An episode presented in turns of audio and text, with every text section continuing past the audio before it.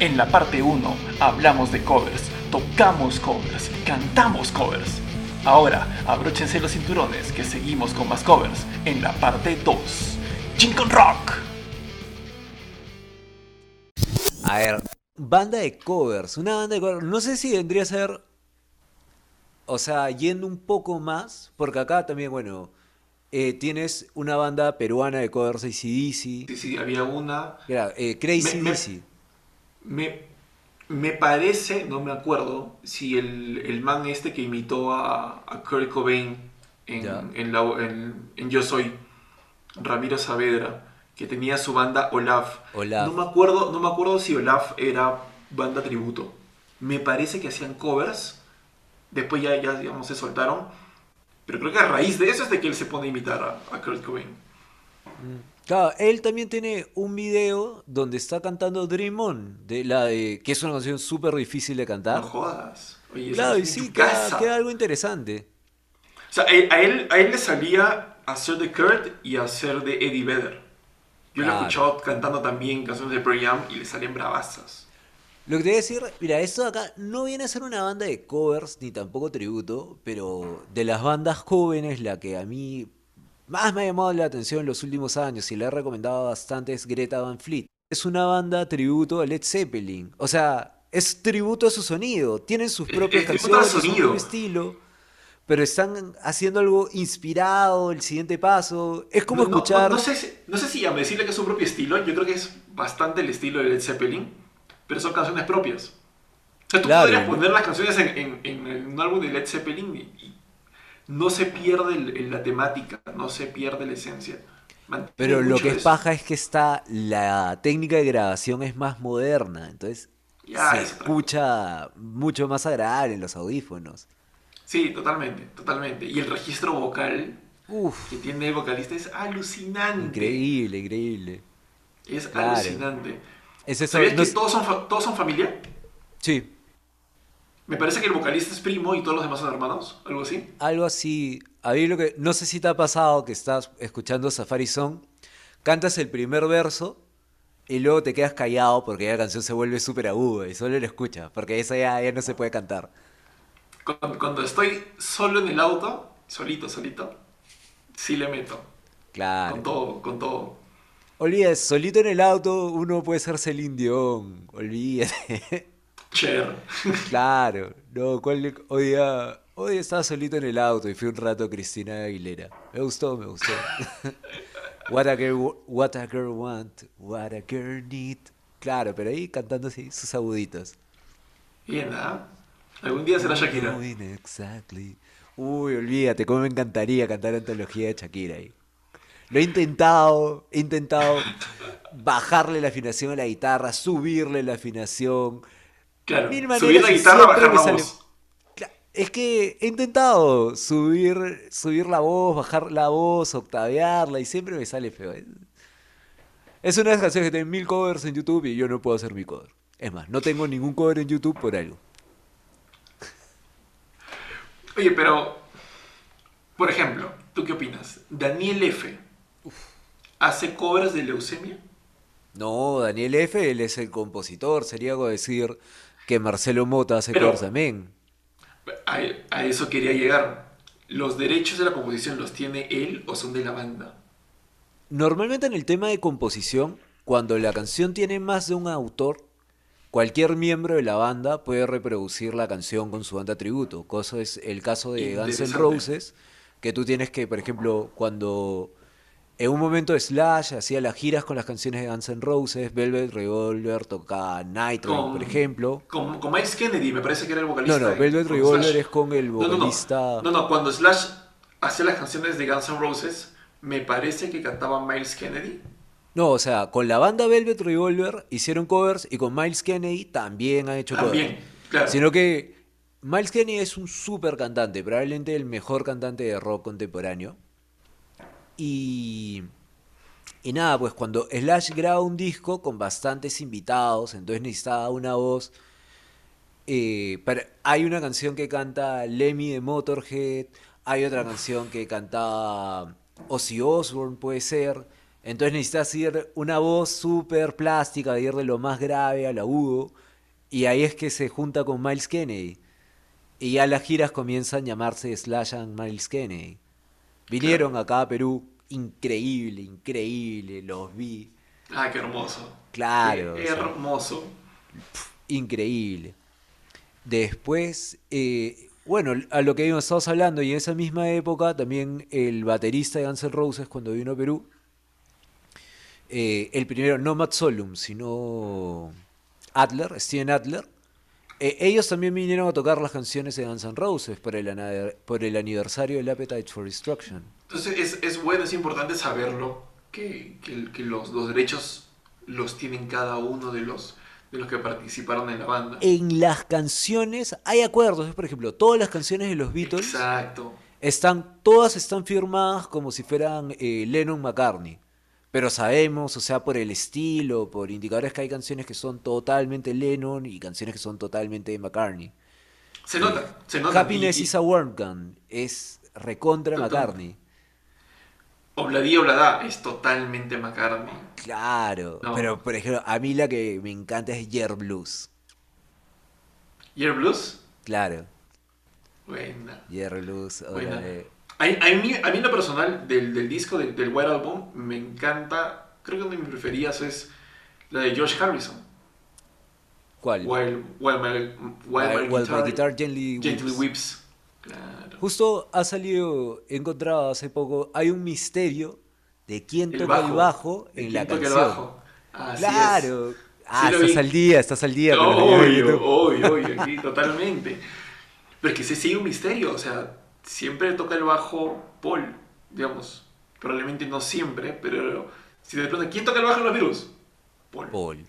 Paul. Pero en- y, y- y en, la, en la formación original de la canción estaba Paul en el bajo y John Lennon estaba en el teclado. Pero Hablando de- final, Mira, vol- volviendo a los covers, otro dato curioso es que Yesterday es la canción con más covers de la historia. tiene récord Guinness, ¿no? Claro, es una vez salió un documental sobre canciones, las 100 canciones más importantes del pop. El top 10 me acuerdo estaba Nirvana, acá más Bar. Dije, man, ya qué paja que está ahí. Y cuando salió la número uno era Yesterday, y decían, es una canción tan importante que es la canción con más covers. Me pareció bravazo. Pero es que ponte a contar todos los covers que le hacen. Claro. Y, y- y no solo entre famosos, o sea, también estás hablando de los covers que hacen amateurs y los que hacen colaborativos, así como el que hacen de, el de Stand By Me o de We Are the World Claro, o el de Tears in Heaven. Hay uno. o Tears in Heaven también. Claro, hay uno colaborativo. Y también. El, el último, el último cover hecho en, en la historia ha sido el del episodio número 2, en la intro de Jim con Rock. ¡Man, ya! El más Obvio, reciente en el búsquenla. mundo. Qué, qué locura. Un momento lo debe haber sido. Pero no lo es. Eh, claro, así de rápido. Un, un milisegundo fugaz. Después, a ver, otra canción. Estamos hablando de bandas que son de covers. O sea, las bandas de cover normalmente son las bandas tributo. Bandas tributos que han destacado que sería eh, la banda tributo ABBA que salió de 18s. Que volvieron, o 18s. sea, mal que bien, volvieron a poner de moda todas las canciones de ABBA. Claro que sí. claro Ni una sola sí. canción propia. Es más, sacaron una canción Oye. propia y desaparecieron del mapa. Y, y fue, fue, su, fue su, su maldición. Claro. Otra Sí, yo- banda de covers, no. Yo, yo escuché una banda, eh, en Lima la escuché, digamos, no son famosos, para mí debieron serlo, se llamaba Limwoods. Ya, ya no están juntos por lo que vi, digamos, después del, del- del recital los seguí en Instagram y vi que se desintegraron en cierto momento, pero eran banda tributo a Radiohead. Wow. Pero, o sea, a ver, si escuchas Radiohead sabes que no es una banda simple, es una banda compleja, es una banda que hace muchos experimentos con sonidos, con experimentar con qué hacer con la guitarra, cómo hacer el sonido. Estos brothers se habían tomado la chamba de sacarse todas esas cositas y de menuzarlas y replicarlas. Para mí eso es un meritazo. Y poder cantar las canciones, brother, O era sea, como la otra banda sería Emergency Blanket, que tenían la banda tributo a Pink Floyd y hacían Uf. super versiones. Acuerdo, salían incluso en la tele, todo. O sea, había una época que mensual había un concierto de Sargento del tributo a Pink Floyd. Yo nunca fui. Nunca fui. Eh, Hubiese no. sido chévere. Sí, no, no, fue chévere. Un buen tributo a Pink Floyd siempre suma. Man, ya. Yo, mis papás fueron a ver un tributo a Queen. Yo no llegué a ir. Me dijeron que estuvo bueno, pero les falló el bajista. No fue. Se, se habrá enfermado, ¿qué habrá sido? Y no lo reemplazaron en el, en, el, en el concierto. Si tú no pones el bajo, la canción se va al hoyo. No, se pierde todito. No se hace eso. No Eso se no, se- hace. eso no se hace. Qué difícil también, o sea, que se enferme alguien en la banda. ¿Quién lo reemplaza, brother? Claro. Y yo creo que cuando fue el segundo concierto de Aerosmith, Steven Tyler se... El concierto paró porque. Steven Tyler se lastimó la voz. ¿Quién, quién-. ¿De dónde sacas un reemplazo a Steven Tyler? Porque en el primer concierto, eh, Joe Perry estaba borracho, completamente borracho, se metió en una juerga de pisco sour y creo que no tocó las primeras canciones, o si las tocó, las tocó mal. Eh, no, es más, estoy casi seguro que, que- Joe Perry y- salió a tocar después. Y, dicho sea de paso, en ese concierto no cantaron la canción que todo el mundo esperaba. Pensé que ibas a decirlo. ¿Qué, qué canción, qué, qué canción todo el mundo esperaba? Este, I don't wanna miss a thing. Ah, bueno, ya. Todo el mundo la esperaba. No, yo Y no, no la la esperaba. No, yo lo que más esperé fue cuando cantaron Crazy. En el primer concierto. En el primer concierto ya. Ya, claro. pero digamos, pero pon, pon- ponte a todos los viejos que fueron a ver el concierto. ¿Qué esperaban? Pucha, si son viejos, no sé, pues la de las antiguas, pues, las la, de, la de antiguas. Armagedón. Oye, Dream On es el primer disco ahí también. A ver, un pedazo de alguna de las antiguas ACDC. A ver, vamos a meterla ahí, su guitarrita para Y amenizar. si dice Aerosmith. ¿Te has dado cuenta que hoy día todas las bandas para mí son ACDC? Sí, todas. Claro, y- A ver, quiero ver si me acuerdo ese pedazo. Si no.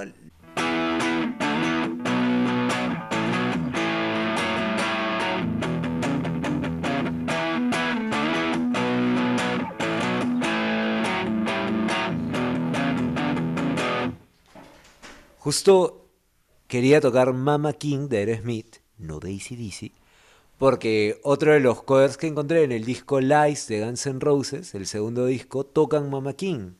Y viene una versión en vivo, y hay una versión donde tienes el lujo de tener el mismo escenario a Steven Tyler, Axel Rose, Joe Perry, Slash, tocando Mama A King. No, ese no lo he visto. Ese no lo he visto. Vamos a buscar. Ah, o sea, el playlist.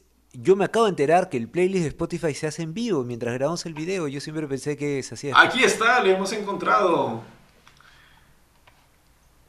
Si la tenemos, ustedes ya la tienen en el playlist de Spotify. Oh, sí. Pero. ah, ah, ah.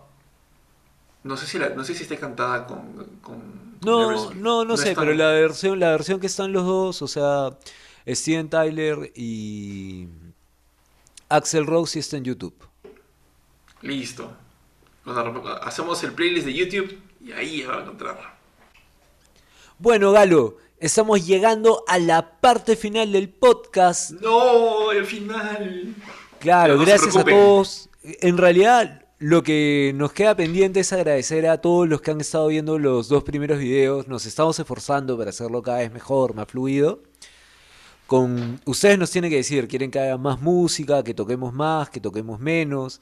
Más anécdotas, final menos es- anécdotas. Mm. Claro, más anécdotas. Al final esto es para ustedes, a nosotros nos encanta grabar el podcast, estamos súper felices, gracias por la acogida. Esperamos que eh, por ahora somos pocos, pero hagamos bulla como si seamos muchos. Y nada, Somos más, lo, pagamos menos. lo último que te preguntaría sería, ¿cuál sería el cover de tu vida? O sea, la canción, la que tocarías, la última, la primera, la, el cover de tu vida. Ese que, que si me pones en un escenario, quiero tocar. Claro, Al inicio toqué una de Dave Matthews. Ya. Ya. No era de ellos, pero tocaba por ellos. Yo soy fanaticazo de Dave. Y Dave tiene un disco solista. Ya.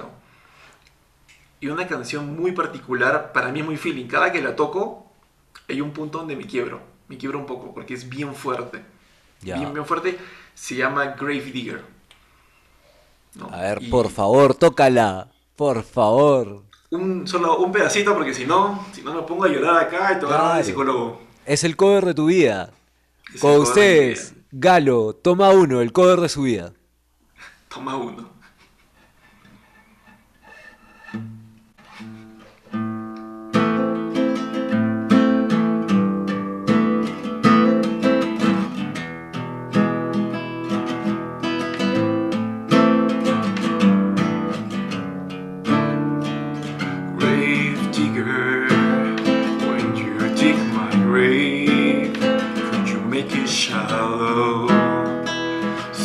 I can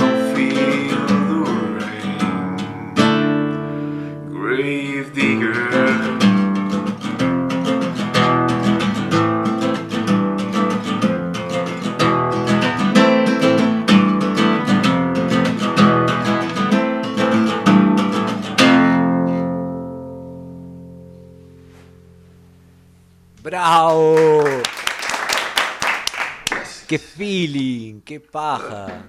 Un- una repetición más del coro y lloro, bro. No, no, bien paja, bien. Qué chévere. Acabas de tocar el cover de tu vida y ya está inmortalizado en YouTube. Oh, sí. Oh, No sí. hay vuelta para atrás. Gracias.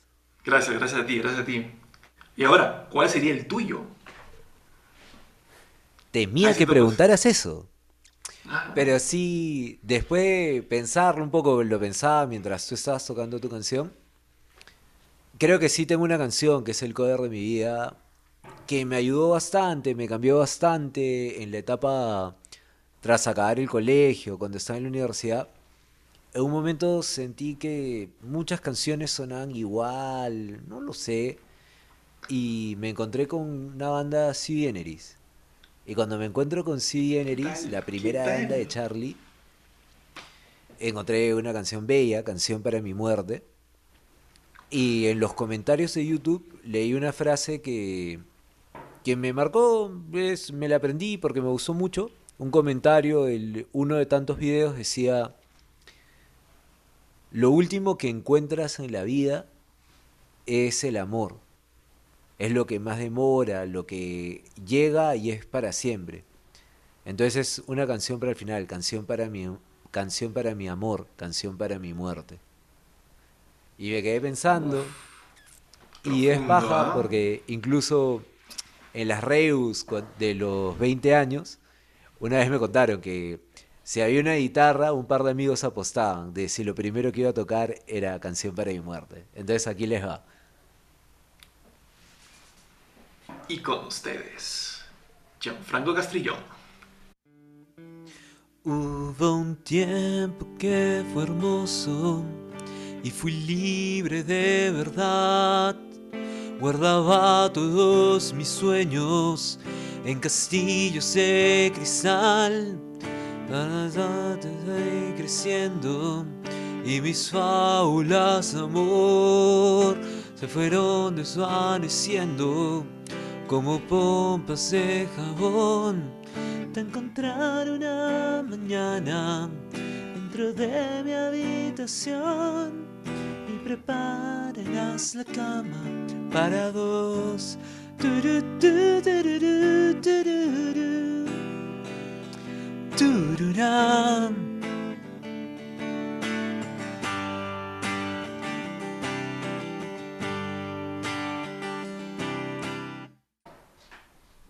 Eso es todo por ahora. Gin con Rock, gracias por quedarse hasta el final. Gin con Rock. Denle un like, suscríbanse y compartan. Mil gracias a todos.